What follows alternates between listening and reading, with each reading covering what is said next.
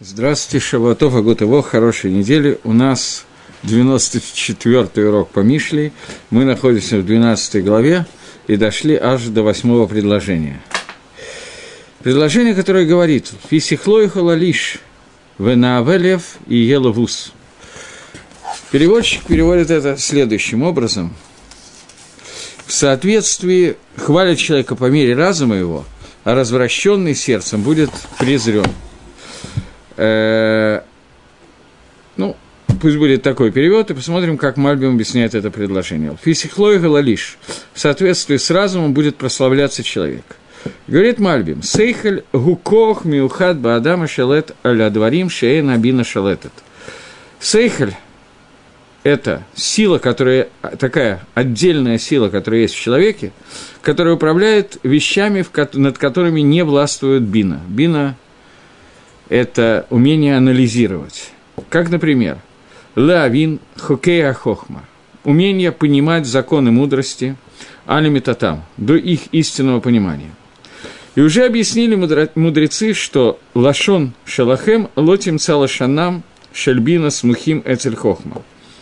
Мудрецы объясняют, что когда говорится слово бина э, в лашон, ну, в выражениях мудрецов, то он не бывает рядом с выражением хохмы. И хохма и бина по-русскому переводится как разум, но мы много раз обсуждали разницу между ними. Шиомар бину, би, бину хохма, что нет такого выражения бину хохма, как сказано маскилим бахоль хохма. Про, сейх, про хохма обычно ралашон сейхель, который называется разумом, больше подходит к слову хохма. Поскольку хохма, она находится выше, чем человеческий разум. То есть сейхель больше подходит к хохме, чем к бине, поскольку это то, что человек принимает, а не то, к чему он приходит собственным умом.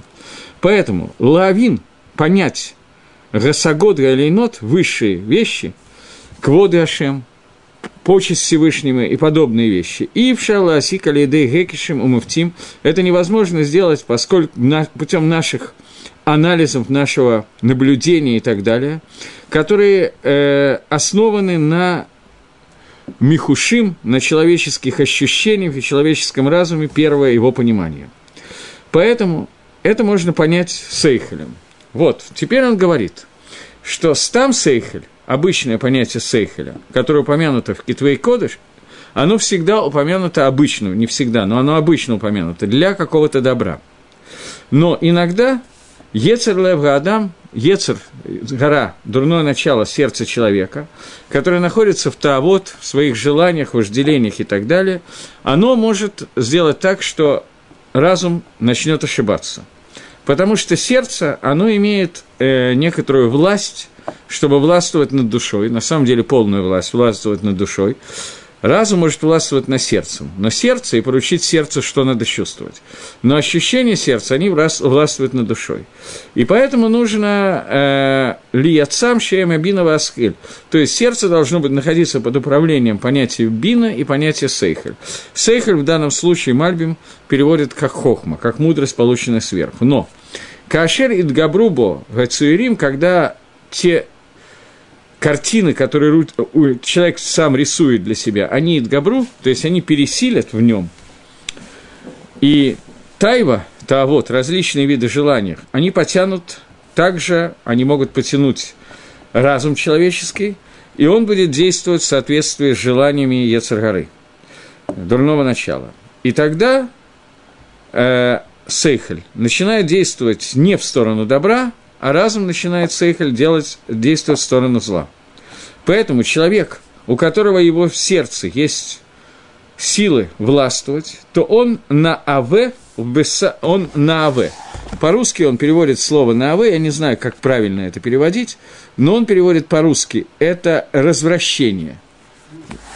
Я не знаю, как правильно перевести это слово, но человек, который, как Мальбим его объясняет, сар Мидерихи Шарс, уходит с прямого пути – из пути мудрости, то это происходит человек, у которого сердце его развращает, то есть сердце начинает владеть разумом, тогда человек сворачивает с пути разума, и более того, он употребляет разум на то, чтобы разум ему подсказал, как лучше это сделать, как лучше пойти по неправильному пути. И тогда его сейхель, и тогда его разум становится лавус, он становится ему стыдом добыча сердца, не знаю, опять же, как лучше сказать, потому что он идет, как разум становится как раб, который обслуживает Таавот и Ецер. То есть, в момент, когда сердце начинает владеть разумом человека, то в этот момент начинается новая цепочка. Разум становится подмастерием для сердца, для Ецергары, который начинает работать и искать, какими путями лучше идти к достижению своих таавот. И это то, что написано. Шаиш югулаль фисихло, что человека хвалят, прославляют, в зависимости от его мудрости. Что если можно сказать, что Сейхель Гадоль, что у человека разумный человек, гомо сапиенс, у него много разума, то в этом случае он ескиль, он начинает размышлять над хокей хохма, над законами мудрости, которые он знает. Вы ескиль ба амитат драхей гашем. И он придет к выводу об истинности путей Всевышнего. И он будет, э, тогда его разум станет для него прославлением и красотой, украшением человека. Но все это в случае, если сердце человека идет прямыми путями. То есть, что тот, та сила, которая содержится в сердце, которая заставляет властвовать, она идет по путям мудрости и бины, и разума, без того, чтобы услышать Ецаргару и не следовать вслед за ней. Ну, когда? Он на Авелев, когда он, наоборот, является развращенным сердцем, то тогда разум превращается в посмешище, в зло. Потому что тогда весь разум начинает э, чем выше этот разум, тем больше начинает идти на поводу сердца. Грубо говоря, существует цепочка. Мох, разум, мозг, лев, сердце, кавет, двигательные функции, печень. И если человек правильно управляет этими функциями, то мох шалет лев, мозг управляет сердцем, сердце управляет каведом, и аббревиатура этих слов составляет цепочку сверху вниз мелах, мелех, мох, лев, кавет – в тот момент, когда сердце начинает властвовать над разумом, то человек становится не мох лев кавет, а эта цепочка разрушается и становится лемих, ламит мем хет, хав.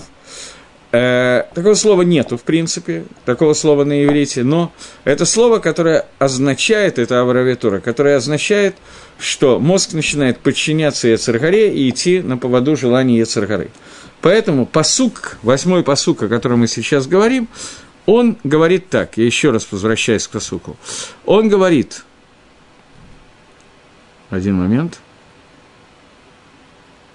в писихлой галалиш, в соответствии с своим разумом прославляется человек, в НАВ лев, а тот, кто следует, развращен, подчиняет мозг сердцу, то и еловус, то этот сейхалевый мозг превращается в посмешку, в пренебрежение – это много раз такие упоминания есть у пророков и в Торе. Мы должны не следовать вслед сердцам нашим, которым мы соблазняемся за ним. И первый, кто говорит об этом, это Моше Рабейну, который говорит «לא תתורו אחרי לבבכם ואחרי עיניכם אשר אתם זונים אחריהם». Не следуйте вслед вашим глазам и вслед вашим э, глазам и сердцам, которым вы соблазняетесь, следуя за ними. Э, есть такая гемора шабате, и эта гемора идет на Галоху. Я не знаю, насколько в современной Галахе, медицинско-шабатней, она идет на Галоху, этого я не знаю, поскольку многие геморрот, которые говорились, э, и Шульханорух, который пасак и так далее, они при современных лекарствах немножко другие действия бывают, поэтому многие из них нельзя ли в сок на Галоху строго из геморы, несмотря на то, что гемора такая есть. Но есть гемора, которая обсуждает, какие ранения из-за каких ранений надо нарушать шаббат, из-за каких ранений не надо нарушать шаббат. И одна из видов ран, которые говорит Гемора, что нужно нарушать шаббат, поскольку это пикох нефиш, это рана, нанесенная в глаз. Поскольку говорит Гемора, что коля и варим тлуим белев, все органы человеческого тела, они связаны с сердцем, это более или менее понятно, а сердце связано с глазом.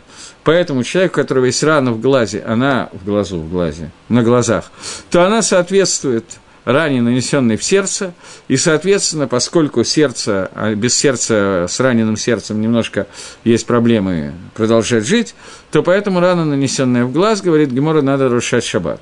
Поскольку сегодня есть определенные лекарства, немножко другие, чем были во времена Геморы, то я не, веду сейчас эту галоху как галоха лымайса.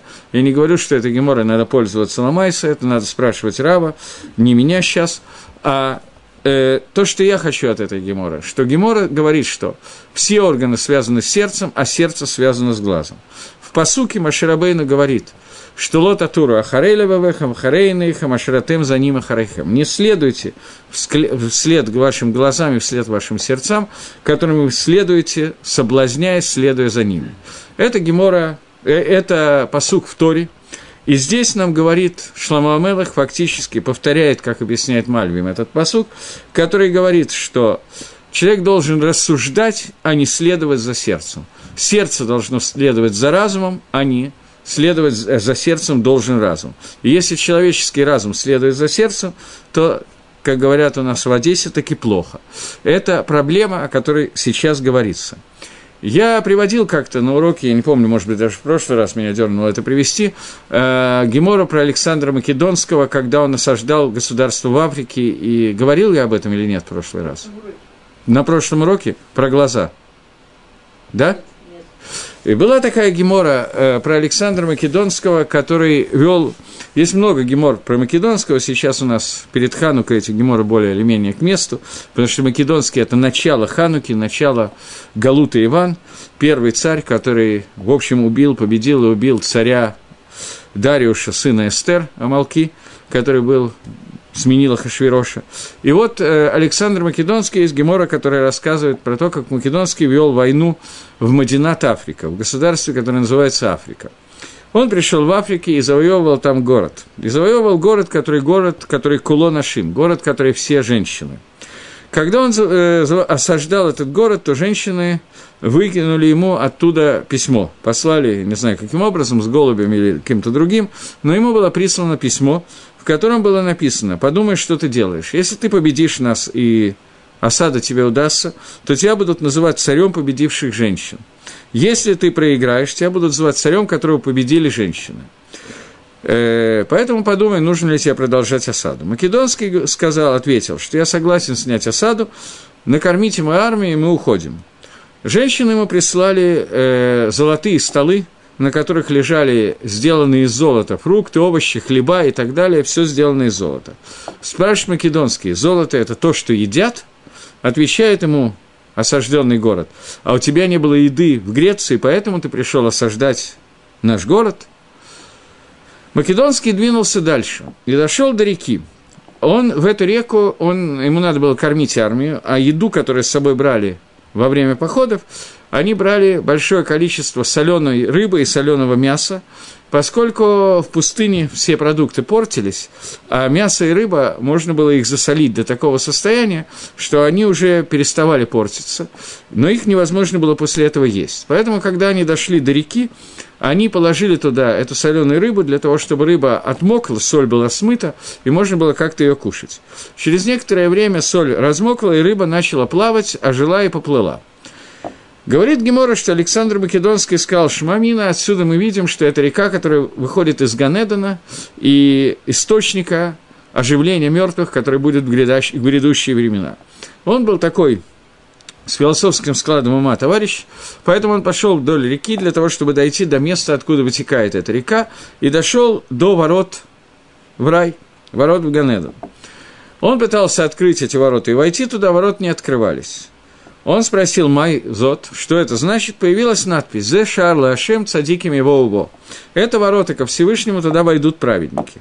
Сказал македонский Авалян Малка она, я царь, мне тоже что-то положено. Из ворот ему через ворота выкинули череп. Сказал Македонский, что если это череп из такого места, то он пришел чему-то научить. Взял весы, на одну чашу весов положил этот череп, на другую чашу весов положил все золото и серебро, которое у него было награблено, собрано за все время его войн. Я так понимаю, что это было немножко много. Он сложил все это, и череп перетянул, оказался тяжелее, чем все, что он собрал. Спросил македонский Гаймай, что это значит – Ответили ему его мудрецы, что они не знают. Он начал спрашивать разных мудрецов, никто не знал ответ на этот вопрос. Пока он не дошел до Хахме Исраэль, до мудрецов Израиля, спросил, что это значит, они ему сказали, возьми песок и насыпь в глазницу этого черепа. Македонский насыпал песок в место, которое осталось от двух глазов, глаз этого черепа, и золото перевесило этот череп – На этом Агада кончается. Объясняет комментаторы, Мифорши, Махрони, объясняют, что Агада пришла нас научить тому, что для чего Македонский шел начало Агаде. Македонский идет э, завоевывать город. Женщину высылают золото и серебро, еду, сделанную из золота и серебра. Македонский говорит, эту еду невозможно кушать, она как бы не из пищевых добавок сделана, она не совсем годится в пищу, золото не едят. Они ему отвечают, если бы тебе не хватало было бы еды, ты бы не уходил из Греции. Ты из Греции выходил не за едой, еды у тебя хватало навалом. Ты шел за золотом, получи золото. Македонский приходит к воротам Ганедана и получает череп. Это череп, значение которого он не понимает до тех пор, пока мудрецы Израиля ему не говорят, что насыпем ему в глаза песок. Череп весил больше, сколько бы человек ни заработал, ни завоевал, ни, не получил, все равно, пока глаза этого черепа живы, то есть, пока глаза видят, у человека все равно остается желание еще, еще, еще, и сколько бы ни было у него денег, он всегда будет хотеть еще. Сколько бы тавот и химдот, о которых мы говорим, не было у человека в этом мире, он всегда будет требовать еще. До тех пор, пока глаза видят, сердце хочет, и никогда человек не может насытиться. В тот момент, когда он не видит, в этот момент все, в этот момент ему хватает. Пока он не видит какой-то вещи, пока его сердце не начинает этого хотеть, ему никогда не бывает, чтобы хватило чего-либо. И это то, что говорит Мальбим здесь, о том, что когда мозг человека начинает работать и объяснять сердцу, что есть достаточно, нам не нужно, есть какие-то другие ценности в этом мире, кроме того сердца, что ты хочешь, то человек может жить, функционировать и быть э, свободным человеком, нормальным, получать Тору, учить Тору, делать мицвод, но в тот момент, когда сердце начинает владеть мозгом, а это бывает, когда человек нарушает заповедь, не следовать вслед, вслед глазам и вслед сердцам, которым мы соблазняемся, следуя за ними, в этот момент, когда этот соблазн оказывается выше, чем все остальное, то разум перестает действовать. Но если бы он переставал действовать, это было бы полбеды. Мальбим говорит, что он не перестает, но он начинает действовать только в одном направлении – думать о том, как правильно выполнить все таавот, те желания, которые хочет сердце человека. И тогда никакого стоп-сигнала быть не может. И это то, что сказано «Эйн адамет выхацита аватоба ядо». Не может быть, чтобы человек умер, и половина того, что он хотел, было достигнуто, находилась в его, в руке, в ее руке. То есть, таавот никогда нельзя удовлетворить полностью, Элэймкен при одном условии, когда человек включает разум так, чтобы он нейтрализовал желание сердца – для этого нужно нейтрализовать желание глаз и желание сердца. Поэтому иногда очень спокойно можно видеть, что человеку никакие вещи не приходили в голову, он не думал, все было замечательно. Потом, где-то в шаббат, проходя мимо чего-то и кого-то, он увидел какую-то красивую, хорошую машину и подумал, а почему у него есть такая машина, у меня нету. И тут же начинает идея, как можно заработать и нужно заработать на эту машину, что нужно для этого сделать и так далее. Известно письмо Гаон Мивильна – который он писал, у него было такой небольшой или большой промежуток, около года, странствий, когда он покинул Вильну, и шел в Эрицесроль, но он не доехал до Эрицесроль, он вернулся по дороге. Есть мнение, что из-за того, что он не знал, как правильно соблюдать некоторые голоход, связанные с землей Эрицесроль, не хотел войти Махлокис между, спор между Мобитом и Бейс относительно того, э, в Эрицесроль, какой дин, какой закон урожая, который выращен не евреем внутри Эрицесроль, какой дин Швица, какой дин Маасрот и так далее. Поскольку он не хотел входить в этот Махлокис, он считал одним способом, а Шульханорах другим, поэтому он не хотел оказаться в Хереме, в запрете, который сделал Бет Йосеф. Одно из мнений такое я читал, судя по всему, это очень похоже, потому что ученик Пэда Шульхан действительно так посак, то э, он вернулся. Но по дороге он написал письмо жене, и это письмо приводится в литовских слихот, которые в конце слихот приводится письмо Гаона Вильна, где он дает ей некоторую сиху мусара – и, в частности, он просит ее не ходить в синагогу в шаббат. Ни в коем случае не ходить в синагогу в шаббат, потому что женщины, которые собираются, у них нет заповеди молиться миньяне.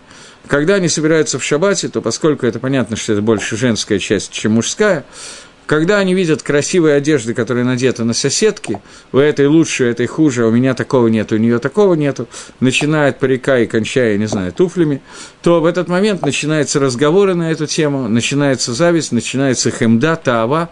И Гаон Мивильна пишет о том, что он очень просит ее не ходить в синагогу в шаббат, вообще, а в шаббат как, как можно меньше, совсем не появляться там, чтобы не было нарушения вот этой вот заповеди «Лот атуру ахарели вевехам харей нейхам» не следуйте за глазами и за сердцами, поскольку сердце очень зависит от глаза, а сделать так, чтобы мозг, мозг полностью владел и глазами, и сердцем, понятно, что это авойда невероятно высокого уровня, и есть очень мало людей, которые этого достигли, поэтому есть такой иньян, есть такой смысл, просто каких-то вещей не видишь, не видишь, и все хорошо. Увидел, и начинаются проблемы. Это то, что касается комментария Мальбима на этот посуд. Теперь читаем Гаона, Агро, как Агро комментирует этот посуд. Висихлой галаль иш. В соответствии с разумом прославляется человек. Ки Адам, как человек. А вальпиши у Ире Шамаем, несмотря на то, что он боится небес, бесетр, тайно боится небес, то есть человек, который не выпячивает свой Шамаем, Вейн Миша Шамата Рато, и нет никого, кто слышит его Тора. То есть, человек учит Тору скромно, не выпячивая, не давая уроков, не показывая, не рассказывая, не крича на, на каждом углу, тихо, спокойно сидит и учится. Говорит э, Гаон, Афальпихен, несмотря на это, Юлаль Фисихло, его будут прославлять, его будут хвалить в соответствии с его разумом, то есть в соответствии с той Торой, которую он выучит. А как об этом станет известно? Никто ведь не знает, какую Тору он учит, и сколько, и так, и так далее, и так далее. Китора Махреза Талав Михбихуц, потому что Тора сама провозглашает о нем снаружи. Это имеется в виду Гемора в трактате Мэйд Коттен, который говорит, «Коля асек беторами бифним» – человек, который, любой человек, который учит Тору тайно, внутри, Тарата Махриза Талав Бихуц. Тора сама кричит и провозглашает о его знаниях снаружи. То есть Гаон говорит о том, что человек не должен сильно заботиться о том, как надо себя вести, как надо провозглашать, сообщать, что ты Талмитхохом. Если ты Талмитхохом, то Тора это сумеет сообщить каким-то образом самостоятельно. Вы на Авалев и Елавус, а человек, который следует след своему сердцу, он будет, ему будет стыдно. Килоймер, то есть, говорит Гаон. Человек, который миавет балибова эйна мигалет, человек, нехорошие качества которого остаются в его сердце, и он об этом не говорит. То есть, есть люди, которые сразу все, чего есть на сердце, то сразу же разговаривают. И эти люди, иногда их, как бы, отрицательные качества бросаются в глаза. Но есть люди, которые это все скрывают, и вроде бы как внешнее проявление их изумительное. Его. Несмотря на это, они станут левус, они станут добычей, стыдом и так далее. Гакодыш Барагу, Всевышний и Фарсем это колоно. Он сделает персум, провозгласит их колон, их стыдные вещи какие-то. Это первое объяснение, что человек, который учит Тору лишем шамаем бифними, никому не выпячивает Тора сама будет его выпячивать, а человек, который его нехорошие качества находятся глубоко в нем, тем не менее, имеется в виду, что не то, что эти хорошие качества не проявляются, он не, не действует в соответствии с этими качествами. Если у него плохие качества, он их сумел побороть, то понятно, что нет ничего выше этого. Нет, речь идет о том, что он втихаря делает какие-то нехорошие вещи, ну тихо, так, чтобы этого не было видно. Так эти вещи станут мифросамим, Кодыш Барагу сделает какой-то персум этих вещей, они станут известны. Это первый комментарий Гаона. Второй комментарий. Фисикло и галалиш в соответствии с разумом будут хвалить человека. Имеется в виду, как я уже объяснил раньше, э, это имеется в виду то, что мы учили, наверное, два урока назад, в четвертом посуке, что есть три вида нашим, три вида женщин. Имеется в виду Эшет Хайль, которая делится на три вида. И помните, можно посмотреть, чтобы вспомнить, в четвертом посуке. Он говорит, что есть три вида женщин, которые перечислены. Эшет Хен, жена, у которой есть хороший хен, видно, ну, хорошо выглядит. Она же Ифат Маре, красивая видом. Просто Иша Ифа, и она же Ифат Тор. Иша Мускелет, это разумная женщина.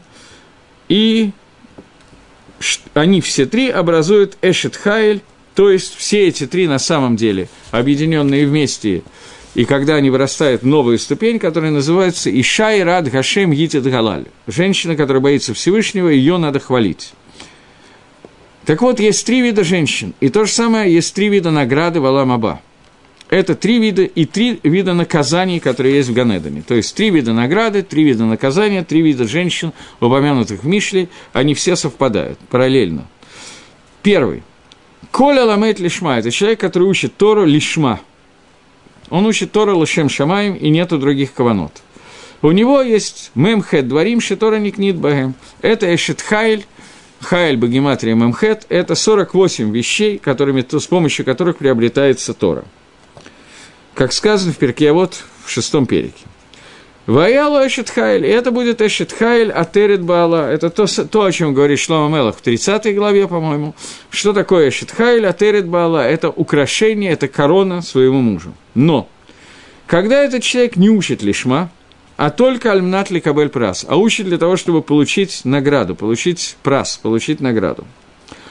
Тогда у него есть хупа Баганедон, у него есть э, хупа, э, балдахин, который его покрывает в Ганедане. Но, тем не менее, понятно, что есть много людей и много хуп, которые будет в Ганедане. Колихат, Никвеба Хупато Шальхаверо. Каждый из них получает ожог от хупы своего товарища, который учил лишма. То есть, человек, который учит Тору Лолишма, он обжигается о хупу человека, который учит лишма. Ему стыдно становится, когда он видит, какая хупа есть у другого человека. Второй человек. Ламат Альмнат Раби. Он учит, э, он учит для того, чтобы его называли Раби. Это не самый худший вариант, но тем не менее. Он учит ради кого-то. Поэтому он будет обжигаться, стыдиться самого себя. То есть не других, а самого себя ему в Ганеда не будет стыдно, то есть, с одной стороны, он получает награду. Мы привыкли, что Ганеда – это всегда только награда, Геном – всегда наказание. Это несколько муркав, это несколько неправильное наше понимание, поскольку все объединено в одно целое. Этот человек получит, будет лаганот получать удовольствие от шехины, от зив шехины, от сияния шехины, но, с другой стороны, он будет стесняться от самого себя. Третий человек, человек, который учился для того, чтобы ликантер. Ликантер – это э, нападать на Тору, доказывать неправильность Торы, говорить всякие не, некоторые глупости. Этот человек будет идбаземи ахерим, он будет получать безайон от других людей, находясь в Ганедане. За Тору, которую он учил, он, тем не менее, получит награду, ему откроются какие-то смыслы заповедей Тора, но при этом ему будет стыдно от других людей, которые будут все это видеть. Таким образом, что получается – что это то, что говорит Раби Йоханан в Геморе Бабасра, который я, конечно, не приготовил по забывчивости. Гемора говорит, что в будущем Всевышний будет делать семь хуп, каждому цадику и цадику будет сделана отдельная хупа.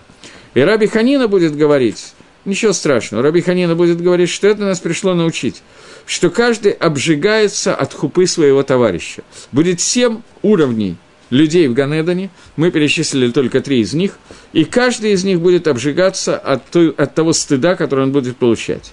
И говорит Раби Йоханан, ой ми ато буша, ой ми ато клима. Ой человеку от этой буши, ой человеку от этой климы. На первый взгляд, говорит Гаон, что это не совсем понятно. Это лишние слова. Но имеется в виду, что есть три дина, которые преследуют человека даже в Ганедане, не только в Гейноме. Есть три дина Ганедана. Никве, ожог, стыд от себя и стыд от других людей.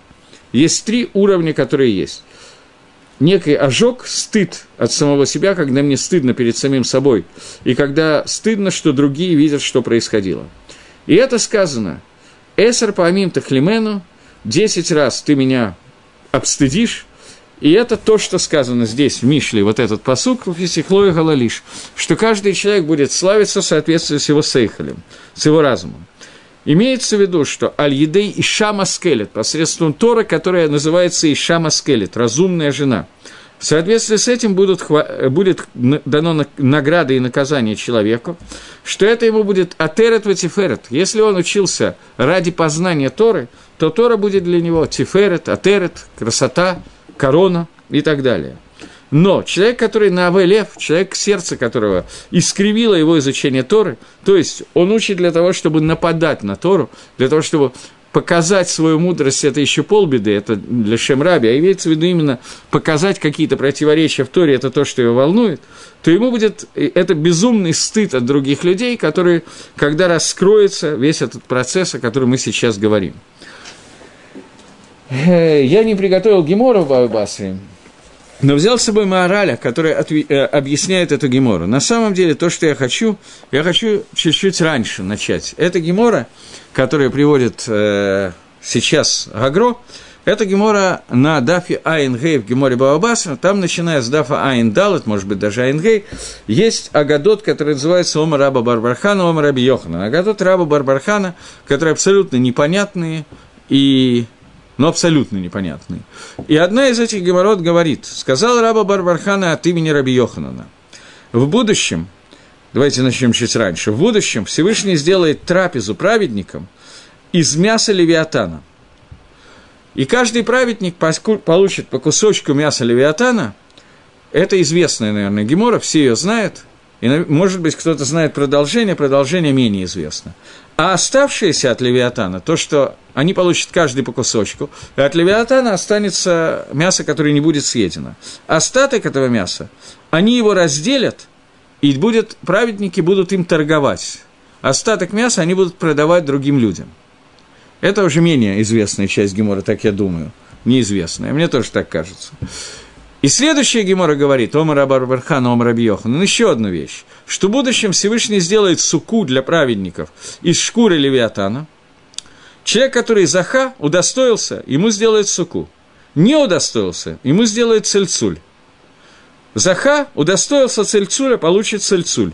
Потом будем разбирать эти слова. Не удостоится, ему сделает анак вместо Цельцуля. Как сказано, Аким, Гаргаратейха и так далее. Удостоился, ему сделает Анак. Не удостоился, ему сделает Камею. Такой отрывок, на котором написаны какие-то слова Торы, который висит на шее. А все остальное, остаток шкуры Левиатана, Всевышний расстилает над стенами Иерушалаема. Здесь есть два места, где указано, что от Левиатана будет доста- остаток. Понятно, что меня больше интересует сейчас вторая часть, но просто чтобы как бы два слова по поводу первой части – Мясо левиатана – это мясо какого-то, говорит Магараль, я сейчас пойду по Магаралю, есть много объяснений этой годы, по, по Магаралю. Мясо левиатана – это мясо какого-то жутко высокого духовного уровня. Говорит Магараль, хас вышелом, не дай бог подумать, что когда говорится о пире, где угощают мясом левиатана, речь идет о физической еде. Это речь идет о каком-то переходном периоде между Аламазе и Аламаба, между этим и грядущим миром, времени, когда о котором Рамбам говорит, что это время после воскрешения из мертвых, и там вообще не будет тела, по Рамбаму тела не будет во время оживления мертвых, по Рамбану будет тело, но сам Рамбан говорит, что когда я говорю, что будет тело, мой махлокис, мой спор с Рамбамом на толщину волоса, по Рамбаму тело, будет, э, тело не будет, по мне тело будет, но это тело будет настолько одухотворенное, настолько тонкое и духовное, что это будет примерно на уровне нашей сегодняшней души. Это тело будет что-то совершенно другое. И еда, о которой идет речь, понятно, что это не физическая еда, когда нас будут угощать и давать по кусочку рыбки поджаренные или маринованные, как кому, соленые, да, самку левиатана засаливали. Это не имеется в виду, что нам будет давать хорошо засоленная рыба, которая пролежала в соли несколько тысячелетий, поэтому невероятно вкусная и так далее. Речь идет о том, что в Левиатане и Бхема Багаре, э, э, неважно, э, в Левиатане будет, э, есть такая душа, такая святость, такое понимание от слова «лавая», «леви», «левиатан», от слова «леви». Леви – это тот, кто провожает, тот, который является соединительным крючком таким, который соединяет каф, линия, которая соединяет между этим и грядущим миром. Это линия, которая означает восприятие Торы и, восп... и понимание смысла заповедей. Это левиатан, это мясо левиатана, которое нам будет даваться.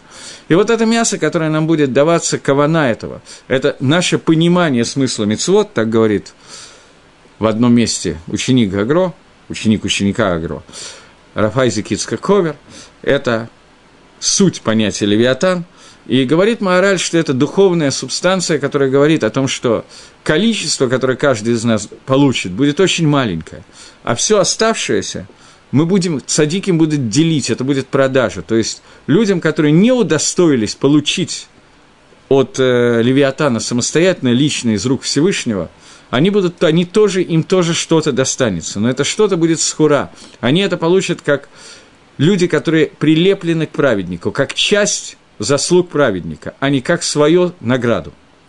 И очень похожее произойдет с э, шкурой Левиатана. Шкура отличается от мяса тем, что мясо – это эцем, это суть Левиатана, а шкура у животного – это примерно как одежда у человека. Примерно как одежда у человека. Это некая граница, которая находится между внешним миром и этим животным. Шкура Левиатана в данном случае – это очень похоже на Гемора в трактате «Шаббат», который говорит, что Рабиоси говорил, что я никогда не, не, не называл одежду иначе, чем Михубдани, то, что меня Михабет, мой ковод. Понятие ковода – это понятие почитания. То есть шкура, шкура в данном случае показывает ковод, который будет дан этим цадиким. И вот здесь этот ковод разделяется на несколько уровней. Давайте посмотрим, как это объясняет Магараль. После того, как мы уже сказали, что у Садики будет прави, э, трапеза из мяса левиатана, теперь мы говорим, что у Садики будет сука, которая сделана из шкуры левиатана. Разница, которая есть между шкурами и между мясой, это каждая из них, шкура и мясо, это отдельные, не ним, отдельные не связанные вещи. Потому что вся вещь, которая, суть которого идет за ним, вещи, которые не являются сутью, они называются ководом этого человека, ководом, почитанием. То есть то, что сопровождает этого человека, то, что его михабет. Это ковод. И он присоединен к самой вещи. Как сказали наши мудрецы, что одежда человека, которая покрывает человека и делает его уважением, уважаемым, они называются михубдони. Они называются почестями, я не знаю, как это сказать. Э, и басар, он как бы соединен с ними, но отделен от них одновременно. Это значение шкуры левиатана, о котором мы сейчас говорим. Что шкура называется малбуша, она называется одеждой, и это не само, не сам бальха, это не само животное, а то, что к нему присоединено. Поэтому эта шкура, у нее есть различные мадригот, различные уровни раскрытия ковода, раскрытия почитания, как мы уже сказали что кого-то тянется за сутью этой вещи и присоединен к нему лыгамри полностью – Поэтому Левиатан делится на две вещи. Сам Левиатан, и это то, что называется мясо Левиатана, и второе то, что присоединено к этому мясу, которое называется ор, шкура. И это ковод Левиатана.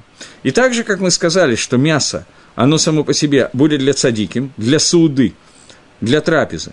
И там есть мадрикот, и там есть разные уровни Левиатана, Вторая часть, которая идет за ними, это тоже ковод, который тоже дается по-разному разным цадиким. И это сказано, что из шкуры будет сделана сука для цадиким. Что такое сука? Сука – это место, где сидит человек, и это его ковод, это место его жительства, это его ковод. Как бы это существует одежда и существует дом. И то, и другое, оно покрывает человека. Человек находится внутри. Э, дом – это более такое, более внешнее покрытие человека – но он весь называется ководом, то место, где он живет. Поэтому, если человек захал и сука, то ему дают суку, которая вся целиком является ководом. Если он не удостоился, то он получает меньшее покрытие, чем сука. Это цельцуль. Что такое цель-цель, цельцуль, я не знаю даже, как читать. Раша объясняет, что это не полная сука, не полное строение, о котором идет речь, с четырьмя стенками, но это сках только сках, то есть некий навес – который существует, без стенок. Там есть тень, в ней можно сидеть, но тем не менее она не закрыта со всех сторон. Пишет Маораль, а мне кажется, что это не навес, который на палках стоит, как хупа, а мне кажется, что это кисуй, который надевается на голову и частично спадает на тело. Какое-то такое типа талита, какая-то вещь, которая спадает. Но это пишет Маораль. По Раши это Кисуй – это вот э, цельцоль – это такая вот э, беседка без стенок, но с потолком. Если он не достаивается и этого покрытия, и этого кого-то, то ему дают анак. Анак – это меньший кисуй, чем предыдущий цельцуль, но он не закрывает полностью тело, но покрывает голову человека. То есть он доходит только до шеи и покрывает, включая шею, но голову не покрывает – частично покрывает шею. Но если даже этого он не может получить, то он получает камею. Что такое камея? Это еще меньший кусочек, чем анак, то есть это что-то, что надевается на шею, но покрывает ее не полностью. Но шея каким-то образом покрыта, а камея покрывает только маленькую часть, и это еще меньший кого-то. Таким образом, говорит Мораль, мы здесь видим, что э, Гемора делает четыре мадреги, четыре уровня. Сука, цельцуль, анак, камея. Эти четыре уровня, каждый из них самосто... э, отдельный, он известен для мудрецов и известен тем, кто знает тайны Торы, тайны мудрости, то есть Магараль очередной раз объясняет, что мы сюда не лезли. И он говорит, что сейчас, после того, как все, что использовано для этих четырех уровней, остатков, остаток шкуры Левиатана, он покрывает стену Иерушалайма. Мы уже говорили раньше, что не имеется в виду, что Левиатан частичный, он покрывает целиком, он закрывает все – но есть места, которые он закрывает человека полностью, цадика, есть частичные, есть то, есть все. Остаток Левиатана покрывает весь Иерушалаем. То есть схуд садиким распространяется дальше. Но это пятый уровень, который есть. Это нечто очень похожее на эти семь хупот, на эти семь хуб, о которых идет речь, который тоже говорит Раба Барбархан Омар Йоханан, который говорит о том, как цадиким в грядущем будут сидеть в хупот в Ганедане. Есть несколько уровней, и эти уровни разделяются на разные уровни праведности, на разные уровни соблюдения мецвод. И в зависимости от того, как человек построил свой сейхель, как он построил свой разум для соблюдения мецвод, от этого будет зависеть, какую хупу он получит в Ганедане. Возвращаемся к Перушу Гагро, чтобы понять, что он, как он учит этот посуд. Он говорит – что в соответствии с Сейхалем, с разумом, будет прославляться человек. Второй Пируш Гагро говорит, что прославляться человек имеется в виду в Ганедане.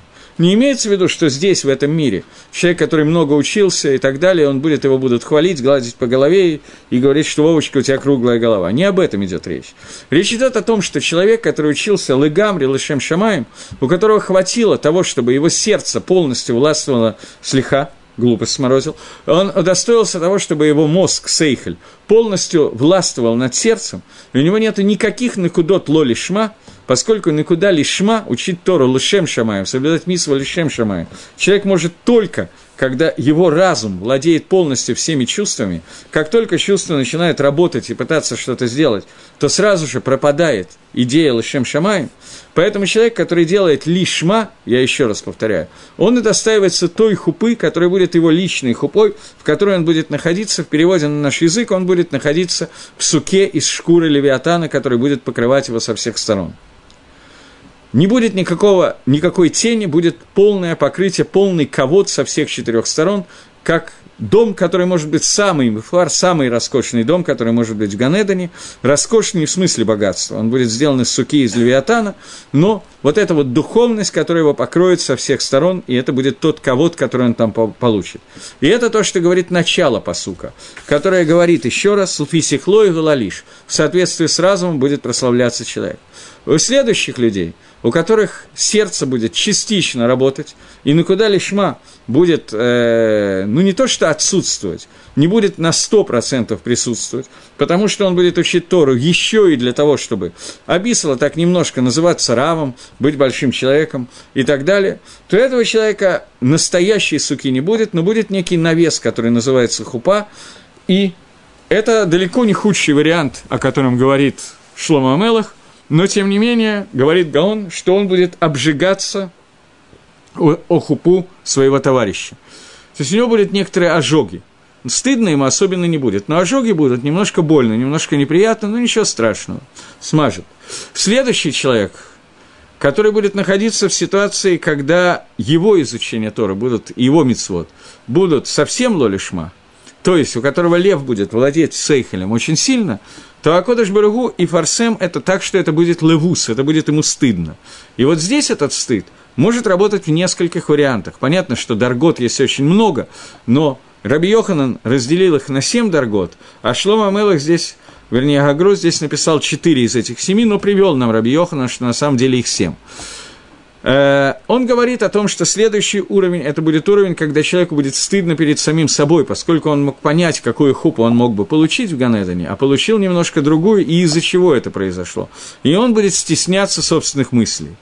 Следующий уровень, когда его мысли будут раскрыты всеми, он уже будет стесняться окружающих его людей. Я подчеркиваю, что это называется схарбы Ганеден, это называется награда в Ганедане. Про награду в Гееноме мы сейчас не говорим. Это та награда за изучение Тора, которую человек получит, минуя Гееном в Ганедане. Я не знаю, сколько времени это будет продолжаться и так далее, но это та буша, которая будет преследовать человека. Поэтому говорит Шлома Амелах что именно, так Гагро его объясняет в этом комментарии, что именно в Ганедане раскроется его истинное Лишем Шамаем, то есть раскроется во имя небес, то есть раскроется его, насколько его Сейхель работал и справлялся с желаниями его сердца. После того, как это будет раскрыто, у одного будет бус, стыд, у другого будет наоборот, что этого человека будут в соответствии с его, с его разумом будут, будет Всевышний Легалель, будет его Всевышний прославлять. Это второй Пируш Агро. Первый Пируш Агро говорит на простом уровне, простую вещь, что человек, который учит Тору Лешем Шамаем, человек учит Тору и много учит Тору, никто об этом не знает, он сидит в психаря дома и учится, то Тора Махреза Талав, он скрывает это, а Тора кричит про него, потому что не может быть, чтобы где-то что-то не проявилось, и этот человек будет легулаль висихло в соответствии с, с тем, как он посвящает себя Торе и Митсус. Окей, таким образом мы прошли три перуша, которые дается на это место Мальби 1 и 2 Агро. Мы видим, что эти три перуша в данном случае совершенно разные, совершенно различные, идут в разных направлениях, но, тем не менее, Зео Зео, Деврея, Лаким Хайм и то и другое, слова Всевышнего. Очень часто Агро идет по пути Мальбима, добавляя очень немного. Здесь он, в общем, идет совершенно по другому пути. Таким образом, мы дошли до девятого предложения, которое мы начинаем без Радашем. Тофни клева эвет ло, мимит хабет хасер лехем. Э, хорошо человеку, который... Ой, сейчас, лучше неважный в глазах своих и сам себе раб, нежели тщеславный, но лишенный хлеба. Все-таки по-русски как-то плохо звучит. Тов никле, хорошо человеку, который никле, пренебрегаемый, вэвит ло, и раб сам себе, мимит хабе, чем человек, который хвастается, сам себя, делает из себя уважаемого человека, но у него хасер лехем, но у него не хватает хлеба в доме. Это посук немножко продолжение предыдущего басука на самом деле. Давайте смотреть, начинать с Мальбима. Мальбим пишет. Гасейхль у кох мюх э, тов наклеве ветло миткабет михасерла. Хорошо тому, который пренебрегаемый раб самому себе, чем человек, который хвастается, у него все есть, он, но на самом деле ничего нету. Кого-то у него есть, а больше ничего нет. Говорит он, говорит Мальбим, Башер бен отот гакавот гамусмахим бен гаам – Гушилой асема лахаба ацмо. Человек, который находится внутри кого-то, который согласен внутри народа, которого уважает весь народ, и он не делает работу самостоятельно, потому что это для него пренебрежение и унижение его кого-то, его почести. Даже если посредством этого он выбирает кого-то и не делает работу – то в этом случае у него не станет хлеба. То есть человек немножко бедствует, у него не хватает еды, но выйти в поле и убрать урожай, выйти и сделать какую-то работу, зарабатывать, зарабатывать ему немножечко некрасиво с его точки зрения делать. И поэтому он немножко бедствует, но выглядит очень мехубат, таким красивым и так далее. Ламат дат, отсюда мы должны выучить. Кензамина хохма, что это не мудрый поступок человека. А это только митхабет, это человек, который выпендрёж, я не знаю, как это назвать по-русски, слово митхабет, переведу как выпендрёж. Имеется в виду, он выглядит как михубат, как э, такой уважаемый человек, а на самом деле это неправда. У него хасер лехем, у него не хватает хлеба. И это проклятие настоящее, что у него нету эвида, у него нету раба, работника, который будет работать, сделать для него работу. Но он выглядит как Шовет Лацму, он, для него это выглядит некрасивым действием. Это лок вот от СМИ выполнять какую-то работу. Э, и правильнее было бы, чтобы он работал и насытился хлебом. И это, говорит Мальбим Машаль, человек, который гордится, выглядит, считает нужным выглядеть очень михубадом, очень таким почитаемым, а на самом деле стесняется учиться. И у него не хватает хлеба Торы – И он обжигается об этом, потому что лучше бы он сам был себе эвидом, не стеснялся, вкалывал и стал бы грамотным человеком, чем чтобы он показывал, какой он умный, какой он раввин и как он все знает, а на самом деле стесняется спросить вопрос, когда надо выяснить, и попадает в тяжелую ситуацию. Гаон говорит примерно то же самое в данном случае. Он говорит, что человеку лучше, чтобы он из Ивазе от Ацмо, чтобы он пренебрегал собой, выглядел таким вот жалким, но работал на себя и делал работу для того, чтобы найти парносу, заработки. Несмотря на то, что это малоха безуя, это работа пренебрегаемая, вейнул фиквадо, это не выглядит как работа для посчитаемого человека, чем это лучше, чем человек, который будет лейтхабет, который будет го, го, ну, гордиться своей почестью, а у него не хватает хлеба. И э, это лучше, чем человек, который ведет себя как Раф, Михубат, Баковод, Барабанут, а при этом он, у него не хватает еды. И он показывает себя, что он богатый, и делает себя офицером, таким важным начальником, и он, его боятся окружающие люди, ему это кажется очень важным, а в доме пусто, как в раю, нету ни хлеба, ни одежды. И то же самое с Тором. С Торой. Лучше, чтобы человек был мивазе отцму, пренебрегал собой. И был сам себе эвид. То есть он вкалывал и искал, и спрашивал, и не стеснялся. Как сказано – им не Влад Бахтшатов, цитату я не буду переводить. Чем человек, который Михабет Асмуеми Баеш Лишоль Давар, чем человек, который выглядит очень почитаемым, но боится спросить и делает себя, как будто он все знает и все понимает и так далее, и из-за этого он не знает каких-то вещей, из-за этого он может, ну, понятно, как бы лучше быть грамотным человеком, которого не уважают вокруг и не считают его таким большим гаоном, чем выглядеть гаоном и на самом деле быть безграмотным человеком. И это продолжение предыдущего посука, фактически, что человек, который употребляет свой сейхель, свой разум, для того, чтобы искать Тору, искать мисвод, и этот человек, даже если он делает это втихаря, то Тора сама о нем будет разговаривать, чем человек, который кричит о том, что я большой Талмитхохом, а внутри него ему надо работать и работать. Окей. Еще один посук, я вижу, что мы явно успеваем. Десятый посук говорит – Еде цадик, ой, это длинный посук. Еде цадик нефиш вимато, верехамей рашоим ахзари. Знает праведник душу своей скотины, а милосердие нечестивцам является жестокостью. Начнем с Гаона, если успеем, Альбим, успеем, думаю, что нет. Знает праведник душу своей скотины. Цадик, вначале простое объяснение – праведный человек, он знает, что, в чем нуждается его брима, его хамор, его осел и его лошадь. И он не дает ей больше, чем нужно для того, чтобы кушать. То есть, человек хороший хозяин, он знает, сколько нужно его животному для еды, и не перекармливает животного. И даже когда он едет на ней, также, когда он едет на ней, перевозит на ней, ну, я не знаю, что перевозится на ослах, пшеницу и другие тяжелые вещи, свинец, чугуни, когда он э, переводит на ней, то он не кладет на это животного больше, чем он может сделать работы. И, э, и свешивает количество, которое надо положить, с силой этого животного. Потому что он знает нефиш он знает душу своего животного, то есть он понимает, что можно, что нельзя, сколько дать и сколько заставить.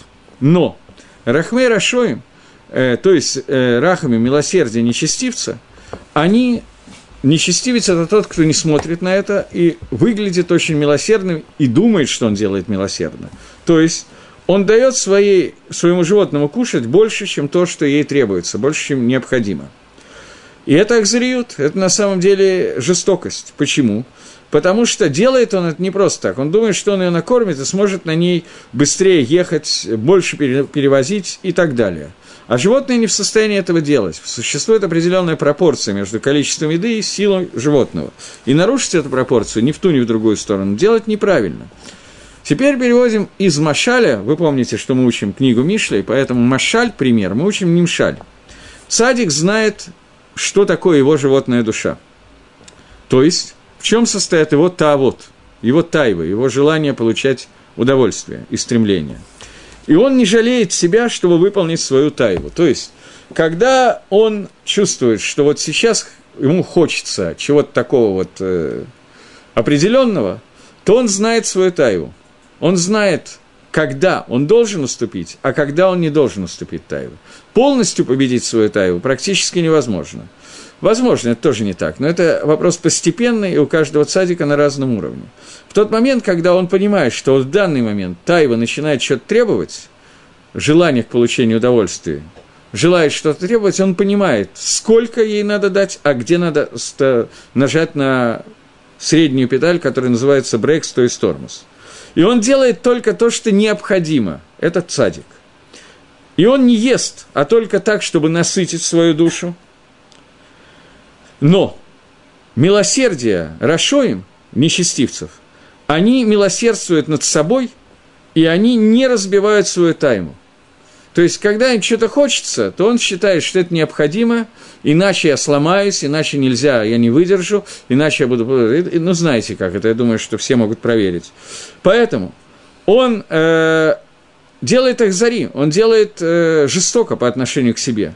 Поскольку сказано в перке, вот, «Марбе басар барбе риба», человек, которого много мяса, такой немножечко жирноватенький человек и толстоватенький, у него много мяса, то это вызовет много римы – Рима – это гной, гниение. Не только в могиле гниение, но хумриют, материальность, когда она побеждает, то она убирает духовность. Духовность – то, что предохраняет от гниения и при жизни, и после смерти, а здесь наоборот. Поэтому человек, который уступает своей тайме, тайве, он долго гниет, и это гниение, говорит Шламу Амелах, что она ведет человека в геном. Благодаря этому он оказывается в геноме, поскольку стремление к удовлетворению своей, своего басара, своей плоти, своего мяса, своей души животной, оно ведет человека к авейрот и не может не привести к геному. Это Маалах Агро, который мы уже один раз говорили, о том, что существует некий махлокис между Рашей и Марша, Агро, Рамбом, Мидрашмуэль, довольно много людей, которые халким на Раши. Раши, который говорит, что пшат мишни перкиавод, что пад, э, пад вымаем тиште, хлеб, солью ешь и воду пей, и бетарата асук ямавалайла, а Торой занимайся днями и ночами. Раши говорит, что если у тебя нет вина, то это не должно тебя останавливать, если у тебя нет денег, это тебя не должно останавливать в изучении Торы. Но если у тебя все это есть, то тем более ты должен учить Тора. Гагро говорит, ровно наоборот. Агро, Мидрашмуль, Рамбом, Паштус. Все эти решением и охроним говорят ровно наоборот. Они говорят, что Пшат Мишна другой. Что Пшат Мишна, что когда ты идешь за материальным, ты теряешь духовное. Поэтому либо-либо увеличение материального мира, оно влечет к уменьшению духовного мира.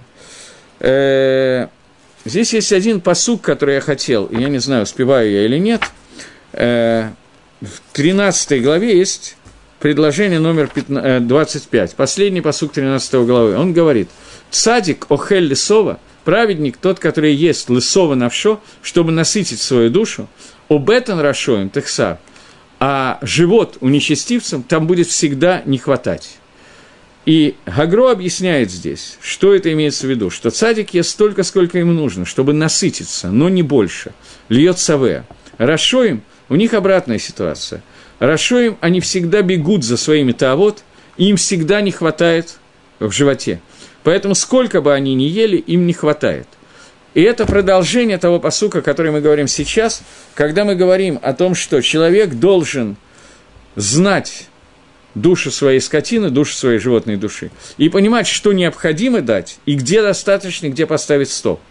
Нечестивцы же, у них стопа нету, поскольку суть Раши, это то, что он завяз в этом хомере, в этой материальности, то поэтому он не может остановиться на материальном уровне. И это то, что та разница, которая есть между Исавом и Яковом, которую мы читали, не читали, которую будем читать на следующей неделе, когда Иаков встречается с Исавом и дарит его, ему всяких овец и так далее, то Иаков говорит, возьми подарки. Исав говорит, нет, оставь их себе, киеш лираф, у меня есть много – Отвечает Иаков, нет, возьми ты, киеш ликоль, у меня есть все. Это разница между Исавом и Иаковом. И у Исава есть много, но никогда не бывает все. Суть Иакова – это цадик, это тот, у которого есть все. Он саве, он насыщенный. И это то, о чем говорит Шлома Амелах, что цадик знает то, что нужно его скотине. Скотина – это мы сами. И цадик знает, что мне нужно, каждому из нас – А Рашоим, они всегда, их рахамус, их рахамим, их милосердие, обращается в их зариют. Я должен закончить, так что мы закончили предложением номер 10. Всего доброго, до следующей объем решена.